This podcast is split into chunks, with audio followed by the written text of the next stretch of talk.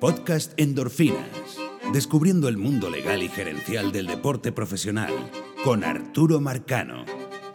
Regresamos luego de un par de semanas de vacaciones para tocar un tema extremadamente polémico e interesante como el de Otani, el llamado Babe Ruth del béisbol japonés, un pelotero con extraordinario potencial que va a probar su suerte en el mundo de las grandes ligas. Pero antes de entrar al tema, eh, por supuesto, como siempre, recomendando dos podcasts eh, fantásticos que a mí y a mucha gente le, le gusta. Uno, La Lata de Maíz, eh, donde tocan temas de actualidad del mundo de las grandes ligas, y de mi amigo Dani García, y el otro es el podcast Béisbol japonés de Claudio Rodríguez, que va a ser citado en la cápsula. Y además lo vamos a volver a citar en la parte final del podcast porque Claudio es uno de los pocos que ha hecho un análisis eh, de la evolución histórica del sistema de traspaso del béisbol japonés y las grandes ligas. Entonces es importante manejar ese tema. Pero lo interesante es que nosotros grabamos la cápsula, que es lo que vamos a, escuchar ahorita, eh, el día jueves, el día miércoles. El día jueves salió una noticia que la Asociación de Peloteros de Grandes Ligas estaba vetando el, nuevo sistema de traspaso, que realmente es la extensión, la prolongación del sistema de traspaso anterior, debido a que todavía no habían llegado a un acuerdo las grandes ligas con los equipos de la Liga de Béisbol Profesional Japonés. Entonces, y eso realmente es la parte más interesante de todo eso. Pero antes de pasar a, a ese punto de analizar por qué se mete la MLBPA y las razones, eh, vamos primero a escuchar la cápsula, donde podemos decir que sentamos un poco las bases del tema que discutiremos luego. Así que eh, pasamos inmediatamente a escuchar la, la, cápsula y luego entramos en más detalles sobre la posición de la MLBPA o el Sindicato de Jugadores de Grandes Ligas. Explorando el mundo legal y gerencial de las grandes ligas con Arturo Marcano. Cápsula de endorfina en el infield el equipo de los luchadores de Nippon Ham eh, le van a permitir al fenómeno del béisbol japonés Shohei Otani la posibilidad de firmar con algún equipo de grandes ligas. Y yo que estuve en Japón hace año y medio, más de, más de un año, les puedo decir que, realmente Otani mueve la prensa, los medios de comunicación en Japón. Eh, es un jugador que tiene un potencial increíble, eh, tiene la, particularidad que lanza y también batea, es utilizado como lanzador en los equipos y cuando no lanza es como bateador designado, puede jugar en los jardines, eh, tiene un brazo extraordinario, aunque está ha estado plagado de lesiones recientemente. Eh, y muchos cronistas hablan de, que ese talento en la, en la, pelota japonesa pueda traducirse al béisbol de la, del, de las grandes ligas. Eh, por eso es que se le dice el béisbol, el, el Fruit del béisbol japonés y, hay tantas historias alrededor de Otani. Pero como esta cápsula eh, está basada más que todo en las partes gerenciales eh, y, legales del, sistema del béisbol de las grandes ligas y, y del béisbol internacional en general, el caso de Otani es particularmente interesante porque involucra dos documentos claves eh, en la firma de peloteros internacionales. El primero, por supuesto, es el sistema de traspasos que tiene la oficina del comisionado de las grandes ligas con la Liga Profesional de Japón y que ha sufrido distintas modificaciones y versiones desde su inicio. Eh, para más detalles sobre este sistema de traspasos, su evolución histórica, la importancia de un homo en, ese sistema de traspaso, les invito a escuchar a Claudio Rodríguez, a leer a Claudio Rodríguez, béisbol japonés, y a también a su podcast, La Hora del Béisbol Japonés, donde él explica, ha explicado en varias oportunidades este tema del sistema de traspaso. La realidad es que el sistema de traspaso actual eh, venció este año y la Oficina de Convencionado y la Liga de, Béisbol Japonés han estado en negociaciones para la nueva versión del, del, sistema de traspaso, pero no han llegado a un acuerdo. Entonces, una de las opciones que está sobre la mesa es darle una extensión al sistema de traspasos pasado, el que ya se había vencido, una extensión de un año para que entonces se pueda firmar a, Otani. Ese sistema de traspaso es muy sencillo. Los equipos, todos los equipos que quieran eh, sentarse a negociar con Otani deben pagar 20 millones de dólares a, los Nippon Ham, a los luchadores de Nippon Ham. Eh, luego se sientan a negociar con Otani. El equipo que firme Otani eh, eh, termina renunciando a esos 20 millones de dólares. El resto se les devuelven los 20 millones de dólares. Es decir, sencillamente el equipo de las grandes ligas que termine firmando Otani tiene que pagarle a, los luchadores de Nippon Ham 20 millones de dólares por, por eso. ¿no? Eh, esa posibilidad de extender el sistema de traspaso depende de que el, sindicato de jugadores japoneses lo apruebe. Y eh, todavía eso no ha sucedido, pero uno asume que sí, porque la otra versión que estaban analizándose, y no lo voy a comentar aquí porque realmente eh, termina confundiendo todo, está basado en porcentaje de los contratos firmados. Y, eso es una, estrategia muy inteligente de la Oficina de Comisionado de las Grandes Ligas porque sabe cuál es, el, cuál es la realidad del nuevo sistema de, firmas internacionales. Eh, yo no sé si los equipos de la liga japonesa están al tanto de todos esos detalles, pero lo cierto es que esa era una de las versiones que se estaba negociando. No hubo un acuerdo y por eso se quiere extender el sistema pasado. Eh, lo más seguro es que sea así. Entonces, Otani eh, salta ese primer obstáculo, ¿no? que es el sistema de traspaso. Eh, y, los equipos de grandes ligas entonces están plenamente conscientes de que en, cuánto le va a costar firmar a Otani. Y ya, saben que le va a costar al, que lo firme por lo menos 20 millones de dólares. Entonces, eso yo creo que saca de la ecuación a algunos equipos que no les interesa mucho eh, gastar esa cantidad de dinero. Pero la segunda parte que es muy interesante en la firma de Otani, debido a que Otani es menor de 25 años, es lo que establece el convenio laboral vigente en su anexo 46. Y desde el 2012, los equipos de grandes ligas se les ha asignado presupuesto para la firma de peloteros internacionales. El sistema establecido en el anexo 46 del, convenio laboral del 2012 al 2016 eh, daba estos presupuestos, pero permitía a los equipos pasarse del presupuesto. Y si se pasaban del presupuesto, la multa, la sanción eh, era pagar este, un tax, un impuesto. ¿no? Como, y, y, eso sucedió, y eso por lo menos en el caso de Joan Moncada y Boston pasó, y pasó muchas veces realmente.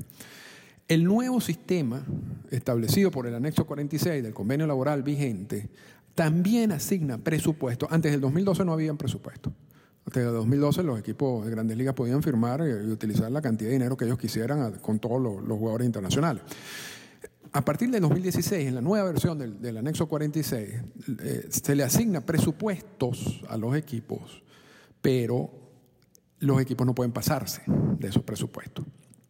Y los presupuestos van desde 5 millones, esto en términos generales, de 5 millones de dólares algunos equipos eh, de los que entran dentro de, la, de, las rondas de balance competitivo, y no vamos a caer en detalles en todo eso ahorita, y, al, y, 3 millones de dólares a los equipos que no, entran dentro de esas rondas del balance competitivo.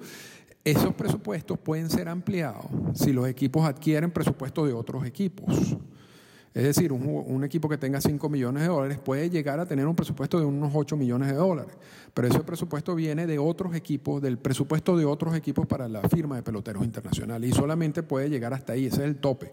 O sea, lo máximo que un, equipo puede tener, de acuerdo con el actual anexo 46 para firmar peloteros internacionales, eh, puede ser 8 millones de dólares, 9 millones de dólares.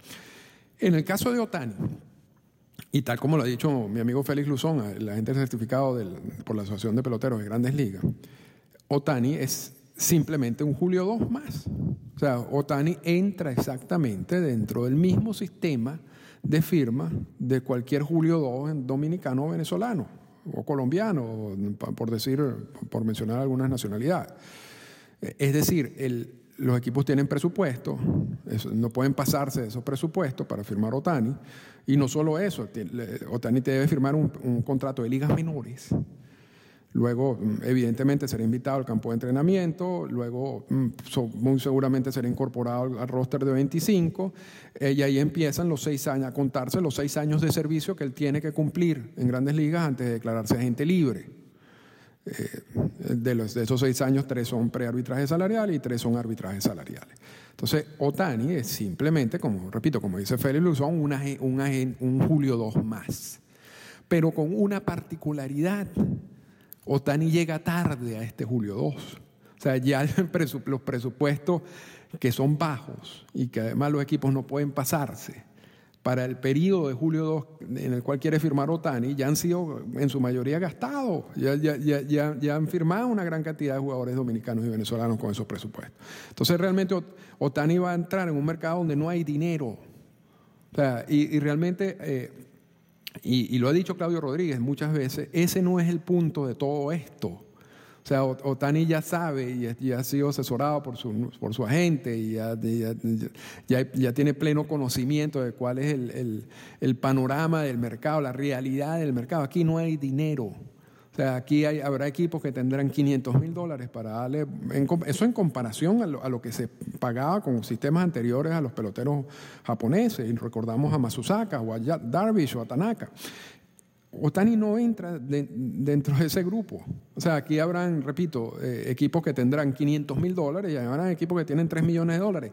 Y es un ejercicio totalmente innecesario estar sacando cuentas de quién tiene más de bonos para donor firme, como diciendo ese es el, anzuelo principal que, con el cual van a capturar a Otani. Eso no interesa. O sea, realmente no hay ningún tipo de diferencia eh, a estas alturas entre un equipo que le pague Otani un millón de dólares y un equipo que le vaya a pagar tres millones de dólares. Eh, aquí en la firma de Otani van a entrar otros factores, y en eso ha insistido Claudio Rodríguez. Eh, uno, que por supuesto le permitan seguir haciendo lo que él hace en la liga japonesa, que él lanza y también batea, le gusta batear, eh, será bateador designado, quizás un equipo de la liga americana tenga más chance por ese sentido. Lo otro es, de acuerdo con la cultura japonesa, cómo lo, cómo lo tratan en las negociaciones, qué tipo de incentivos adicionales a los económicos le dan. O sea, aquí, hay, aquí entran mil factores en juego distintos a los bonos de firma. Y yo creo que hay que salirse un poco de, o sea, yo no estoy diciendo quizás Texas, que creo que es el equipo que tiene más presupuesto disponible, termine firmando Tani. Bueno, eso, eso existe una posibilidad, pero también existe la posibilidad muy, muy cierta de que equipos que tienen nada de dinero, o sea, 500 mil dólares, como los Dodgers de Los Ángeles, lo terminen de firmar. Porque repito, ese no es el punto. El punto es qué le pueden ofrecer los equipos de grandes ligas a Otani que, que a Otani le interese. Y eso va a ir más allá del, incentivo económico, porque repito, dinero no hay. dinero no hay, gracias al acuerdo 46. el, otro problema eh, es que si un equipo que tiene, vamos, a suponer Texas, o vamos a suponer un equipo que todavía le, le quede algo de presupuesto en este periodo de julio 2, termina firmando a Otani, eso se va a llevar por delante, bueno, cualquier acuerdo que tenga ese equipo con peloteros latinoamericanos, porque simplemente ellos no pueden hacer las dos cosas. O sea, ellos no pueden firmar Otani y también firmar peloteros eh, venezolanos o dominicanos con el resto de ese presupuesto que tienen disponible. Pero eso es otro punto. Entonces, bueno, más o menos la cápsula lo que quería resaltar era, primero, que existen dos documentos importantes en la firma de Otani, el sistema de traspaso con la Liga Japonesa y el anexo 46 del convenio laboral. Y segundo, que yo creo que es un ejercicio innecesario estar viendo quién tiene más dinero en los bonos de firma de, acuerdo con el anexo 46, porque al final eso no va a entrar en juego en esta negociación. Esto es una negociación un poco más compleja y que involucra una cantidad de puntos que van mucho más allá del incentivo económico.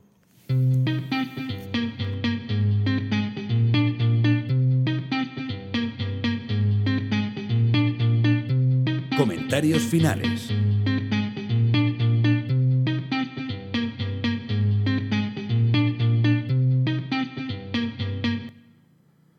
Que todo, vamos a, disculparnos porque realmente en la cápsula se escucha mucho como, como la respiración o el viento eh, y no me di cuenta sino luego de grabar y enviar la cápsula.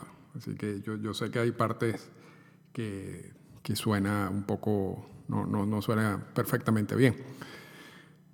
Ahora vamos al punto más polémico de todo esto, porque si, si si escucharon bien la cápsula, se darán cuenta que en una parte Yo digo que el sindicato de peloteros de la liga japonesa deberían aprobar este sistema de traspaso, que es lo lógico. ¿Qué es lo lógico? O sea, esto es un sistema de traspaso entre las grandes ligas y la liga japonesa y el sindicato de, jugadores de Japón siempre ha estado involucrado en ese tipo de decisiones. Pero real, porque eso eran los rumores que existían hasta ese momento.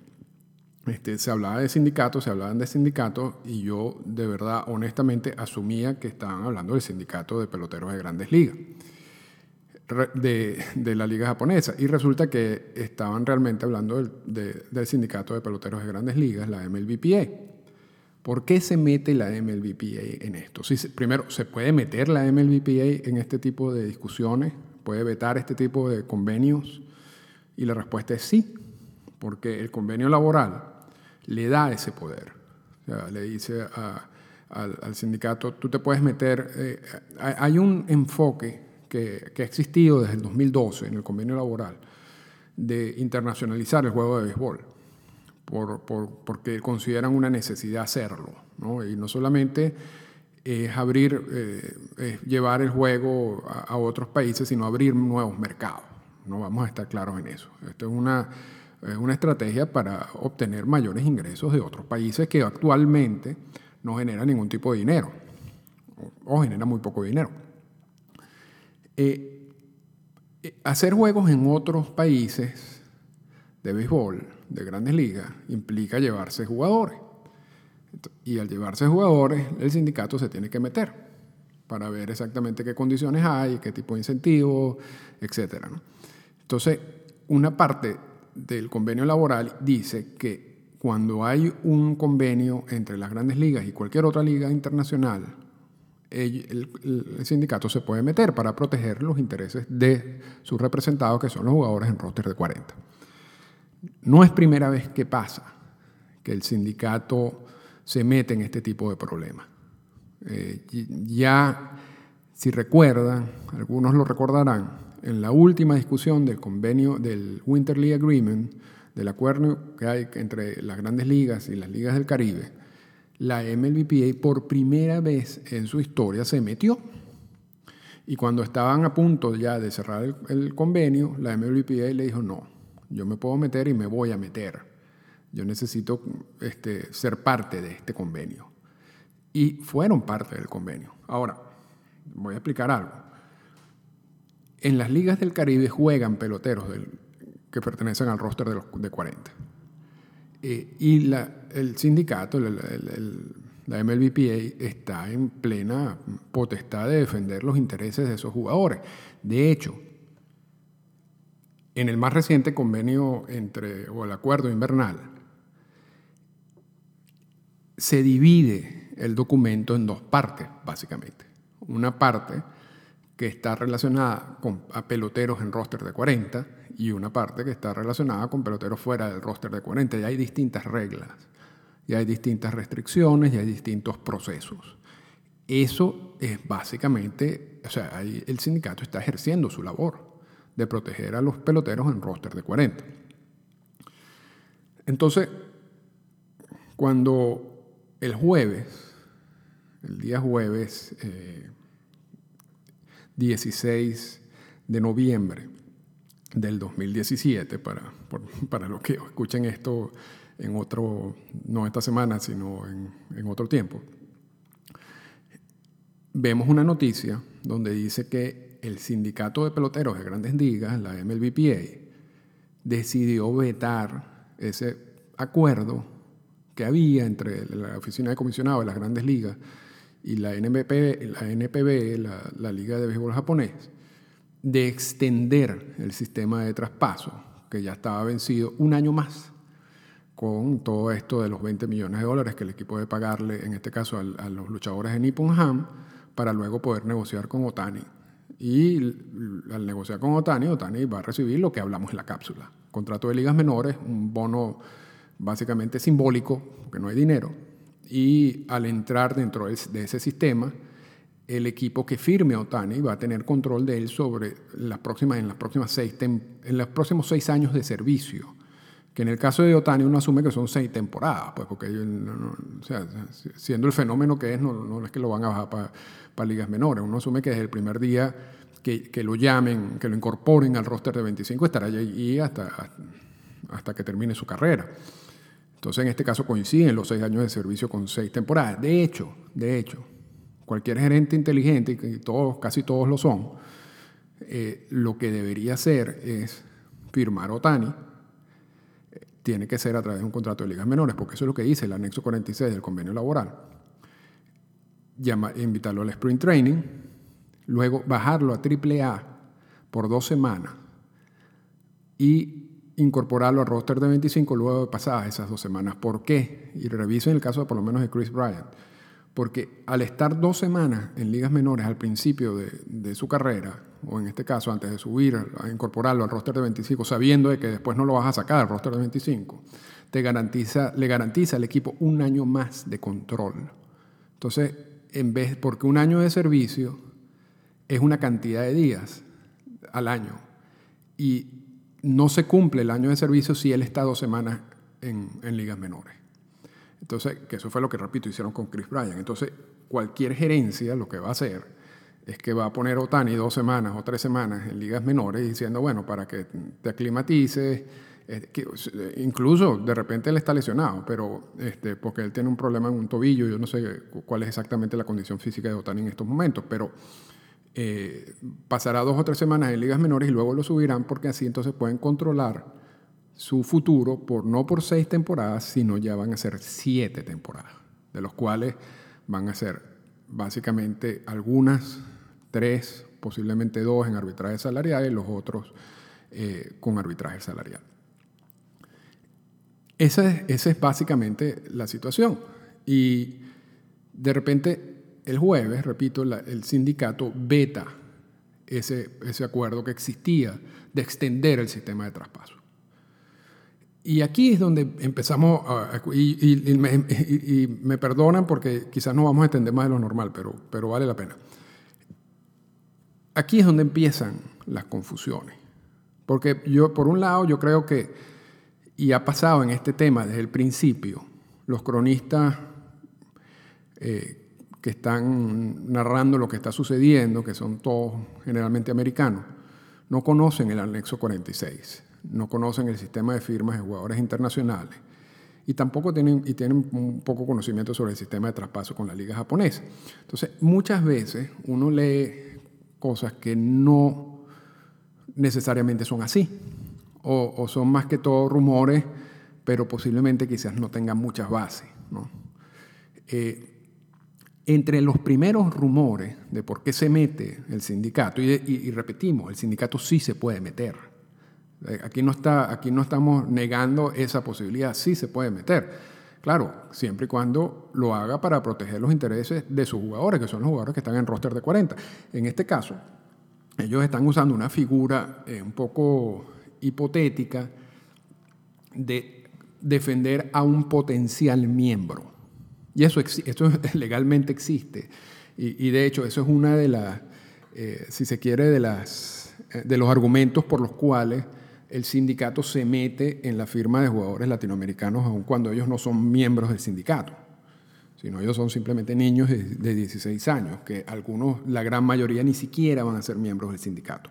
Entonces, hay una teoría legal donde dice que los sindicatos pueden actuar para proteger a eventuales o potenciales miembros. En este caso, se puede decir que eh, la MLB está buscando proteger a Otani, que va eventualmente a ser miembro del roster de 25 de muchos de, algún equipo. Eso en teoría está bien, o sea, y no es criticable. Ahora, lo, lo que sí es criticable son los argumentos por los cuales se mete la MLBPA. Sea, ya sabemos que sí se puede meter, pero en este caso, ¿qué es lo que está defendiendo la MLBPA realmente?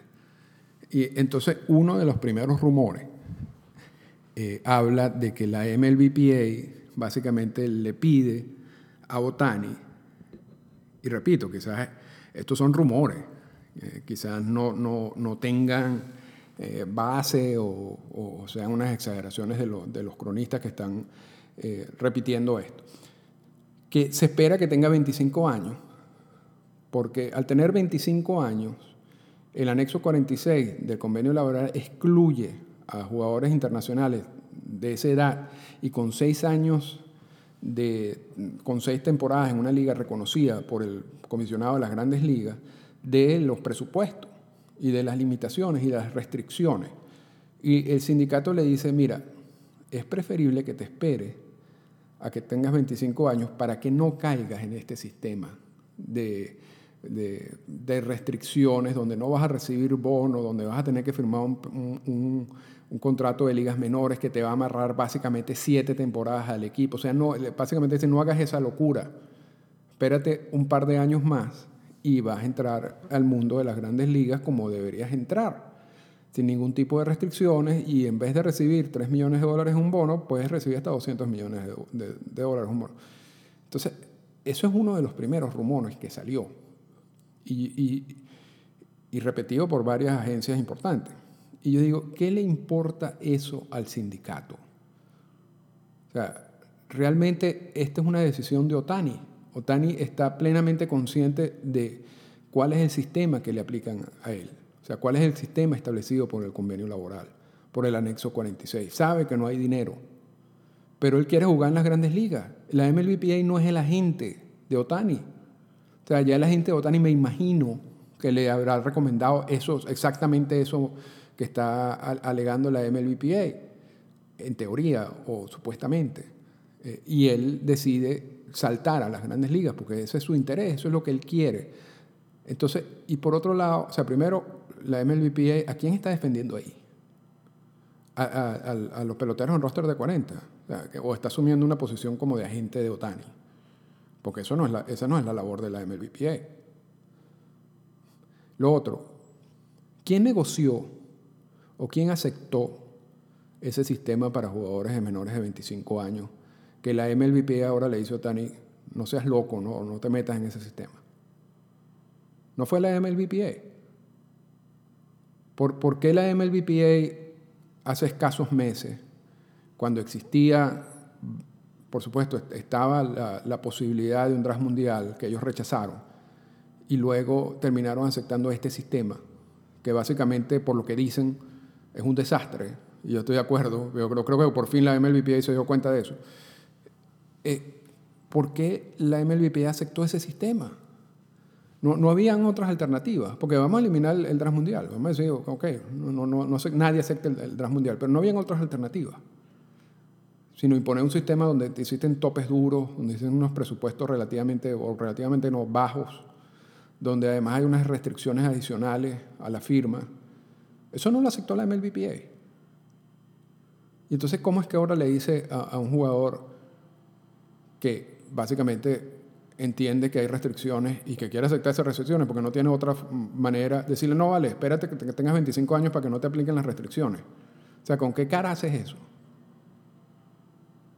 Esto es un, esto es o sea, realmente, repito, ojalá que ese no sea el verdadero argumento y que sea un argumento simplemente de gente que está diciendo, bueno, esto es posiblemente lo que la MLBPA piensa, aunque así no ha sido reflejado en las notas de prensa. Pero vamos a, vamos a darle ese beneficio de la duda a la MLBPA. Porque yo no creo que honestamente ellos estén ahorita hablando, diciendo abiertamente, mira, no, no te vayas por ese sistema, ese sistema es una porquería. Cuando ellos fueron los que firmaron ese sistema. Ellos fueron los que aceptaron ese sistema. Eso no tiene ningún tipo de sentido. Entonces, la segunda versión que sale después del jueves en la tarde es que supuestamente uno de los puntos álgidos y por los cuales la MLBPA veta el sistema de traspaso es que en esos 20 millones de dólares que le paga el equipo de grandes ligas al equipo de los luchadores de Nippon el jugador no recibe nada. Y que luego, por la vía del bono, tampoco va a recibir nada. Entonces le parece injusto. Y volvemos al mismo punto. ¿Qué importa eso para la MLBPA? O sea, primero, el, el pago entre un equipo de las grandes ligas y un equipo de los luchadores de Nippon Ham, en este caso, eso no tiene nada que ver con la MLBPA. O sea, y además este sistema de traspaso tiene años. Esto no fue que lo inventaron hace dos días y ahorita entonces ahora se dieron cuenta de eso. Pero es que eso no, no tiene nada, eso es, un, eso es un acuerdo entre equipos. Y entonces, y cuando dicen, bueno, y, después por los bonos de fines no va a recibir nada por el actual sistema. ¿Y quién, y quién, repito, y quién creó ese sistema? Entonces, yo, yo honestamente, o sea, yo, eh, me parece un tema interesante. Vamos a ver qué termina todo esto, porque la MLB supuestamente ya vetó el documento, ya vetó el sistema de traspaso, y sin el sistema de traspaso, Otani no va a las grandes ligas. Y le dieron un lapso hasta el lunes 20 de noviembre para crear o establecer un nuevo sistema de traspaso. Vamos a ver qué pasa de aquí al 20 de noviembre. Eh, qué tipo de incorporaciones quiere la MLBPA en ese nuevo sistema de traspaso. Eh, y, allí quizás, cuando uno ya maneje eh, lo que son las versiones, o sea, la, nueva versión del sistema de traspaso, quizás se confirmarán o o se negarán algunos de estos rumores que, hemos utilizado para el debate de hoy, pero además es un debate interesante de todas maneras. Ahora, eh, jugando un poco a ser el abogado del diablo, en el caso de la MLBPA, y dándole vueltas a ver por qué la MLBPA se está metiendo y, ignorando un poco todos estos argumentos, que repito, algunos pueden ser verdad y otros pueden ser simplemente producto de la imaginación de algunas de, las personas que escribieron esas notas, ¿por qué la MLBPA se mete en esto? Y, realmente, o sea, yo, yo fuera abogado de la MLBPA y me metería. O sea, primero porque tengo el derecho de meterme. Y, y segundo porque yo no sé qué puedo obtener a cambio de, de ese saboteo, entre comillas, de este sistema de traspaso, porque vamos a estar claros de algo. Y repito, y eh, por lo menos esta es una de las preguntas, y no, esta semana no vamos a ir con las preguntas porque realmente eh, esto se va a extender mucho y, yo no quiero que tampoco se extienda tanto. Eh, una de, las cuestiones que, hemos que, se ha conversado en, Twitter, me dicen, bueno, pero es que también es injusto que Otani, que es un jugador que está básicamente listo para las grandes ligas, nos metan en el mismo paquete que un, un niño de 16 años que acaba de firmar en República Dominicana, que, que está años luz de llegar a las grandes ligas, en muchos, en muchos casos. Y eso es totalmente cierto. Eso es totalmente cierto. Es injusto. O sea, no es lo mismo. Este es un jugador establecido que, puede tener un impacto en el mundo de las grandes ligas hoy mismo. A diferencia de un jugador que van a firmar que tiene, repito, 16 años. Este, pero ese no es el punto. El punto es que la Asociación de Peloteros aceptó un sistema en los cuales dice que jugadores menores de 25 años están sujetos a este sistema de firma y a estos presupuestos y a estas restricciones. Eso lo aceptó la MLBPA. Entonces, ¿cómo, ahora va a decir que entonces que ese sistema es injusto para Otani? Entonces, si, es injusto para Otani, debe ser injusto también para un niño de 16 años, porque quitando el aspecto, el punto de que él no está listo para jugar en las grandes ligas, ahí también hay eh, estipulaciones que fueron aceptadas que quizás también sean injustas. Entonces, no importa, no importa que la realidad de Otani sea distinta a la de un niño de 16 años, sino lo que importa es que existe un sistema, un sistema que está incorporado en, el anexo 46 del convenio laboral y que fue aceptado por la MLBPA. Entonces, tú o usas el sistema o no lo usas. Porque, ¿para qué lo firmaste? Eso es un primer punto. Pero volviendo a ser, el abogado del diablo, ¿por qué me metería? Porque yo puedo recibir algo a cambio. Y, el sindicato eh, sabe que Otani va a salirle muy barato al equipo de grandes ligas que lo firme. Que Otani va a formar parte, va, va a estar bajo control por, los próximos, por las próximas siete temporadas, si el equipo hace la, la jugarreta esa de dejarlo en ligas menores por dos semanas, que seguramente lo hará, porque no tiene sentido no hacerlo. Que eso va a generarle mucho dinero a ese equipo en, en inversiones de compañías japonesas, y lo hemos visto con los Yankees y Tanaka, y lo hemos visto históricamente con los jugadores japoneses, eh, todo ese dinero le va a entrar solamente o básicamente al equipo de grandes ligas que lo firme y el jugador va a recibir sueldos mínimos por, dos años, quizás tres, y después someterse a lo que son los sueldos que establezca el arbitraje salarial. Entonces, viendo esa realidad, viendo, bueno, el equipo va a recibir tanto dinero por un jugador que no va a recibir nada, básicamente, bueno, vamos a meternos ahí a ver qué obtenemos como sindicato, no sé, de repente, de repente no tenga nada que ver con la liga japonesa, sino sea algo que Manfred le dé al sindicato eh, para otra cosa un punto que quizás ese sindicato esté peleando ahorita, que no tenga, repito, nada que ver ni con Otani ni con la liga japonesa, quizás más feliz, bueno, acepta el sistema de traspaso y, nosotros aceptamos que tú hagas esto, yo no sé. Sí sirve como herramienta de negociación. Sí, sí, o sea, yo como abogado me metería en ese problema. O sea, recomendaría al sindicato, vamos a meternos, tenemos el, derecho de meternos y vamos a ver qué, qué sacamos de todo esto. A mí eso no, a mí realmente profesionalmente a mí eso no me importa. Yo creo que ellos tienen esa facultad. Lo único es que hasta ahora el argumento de por qué se están metiendo está malo o no lo han planteado bien. Y, vamos a esperar la, la, posición oficial de la MLBPA para ver exactamente cuál es su interés en todo esto. Y mi amigo Félix Luzón, a quien mencionamos en la cápsula, me dice, bueno, uno de los argumentos que quizás ellos puedan utilizar es decirle, mira, ese dinero que va a salir de estos presupuestos ya restringidos de julio 2 implica que se van a dejar de firmar 40 peloteros en Latinoamérica. Porque es así, como hay un tope duro, el equipo que firme ese jugador, que vamos a suponer que sea Texas, pero pudiera ser los Dodgers que tienen 500 mil dólares, pero vamos a suponer que sea Texas con 3 millones y pico de dólares eso implica que van a haber 40 jugadores en ligas menores que Texas no, de, Latinoamérica que Texas no va a poder firmar, porque se va a quedar sin dinero. Entonces, viendo ese impacto que va a tener esa firma en un sistema que no tiene nada que ver ni con Otani ni con la liga japonesa, este, es preferible ya sea excluir Otani de eso o ver qué, vuelta le damos. O sea, si, tú planteas algo así, eh, bueno, es discutible. Lo que no puedes plantear es lo otro que ha, que ha empezado a rodar por la prensa y muchas veces cuando hay ese tipo de filtraciones es porque son noticias que vienen de la MLBPA. Tampoco es que el cronista va, a escribir algo a lo loco. Muchas veces las filtraciones vienen de, alguien en la MLBPA y, por eso es que uno termina leyendo eso.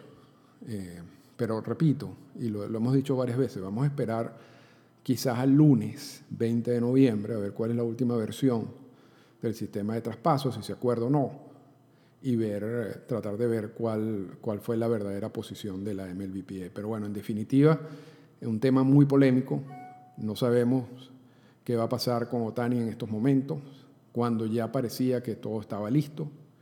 Eh, yo creo que al final firmará, yo creo que al final la MLBPA presionará hasta cierto punto, pero siendo la, eh, al final esto es una decisión de Otani, que entiende las restricciones que existen actualmente en el mercado, gracias a que la MLBPA lo aceptó, eh, y que está asumiendo ese riesgo.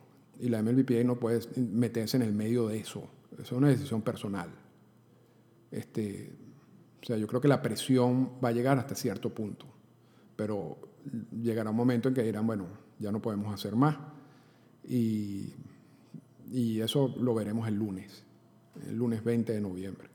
Así que posiblemente la semana que viene también le dedicaremos un poquito de tiempo a ver exactamente qué pasó, cuál es la conclusión, cuál es el capítulo final de este, de este lío con, con Otani. Así que hasta aquí los dejamos eh, esta semana y disculpen lo largo del podcast, pero bueno, creo que valía la pena.